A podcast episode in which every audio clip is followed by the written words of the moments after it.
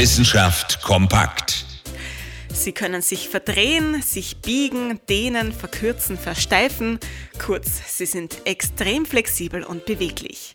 Die Rede ist aber nicht von einem neu entwickelten Roboter.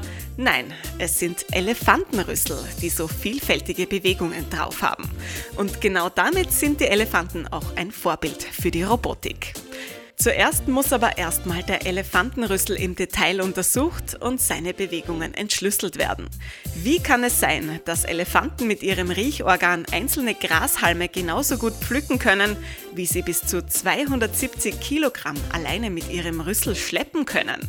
Um das herauszufinden, mussten zwei Elefanten Aufgaben lösen, bei der ihre Geschicklichkeit gefragt war. Eine Analyse der Rüsselbewegungen zeigt, die Elefanten haben 17 Grundbewegungen, die sie kreativ kombinieren können. Saugen, knicken, halten, umarmen und vieles mehr, das ist dank tausender Muskeln im Rüssel ganz einfach möglich. Forscherinnen und Forscher haben auf Basis dieser Analyse ein detailliertes Computermodell von Elefantenrüsseln erstellt.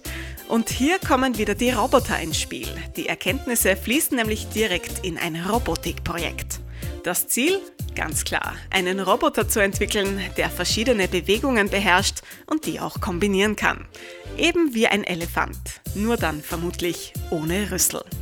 Interessante Themen aus Naturwissenschaft und Technik.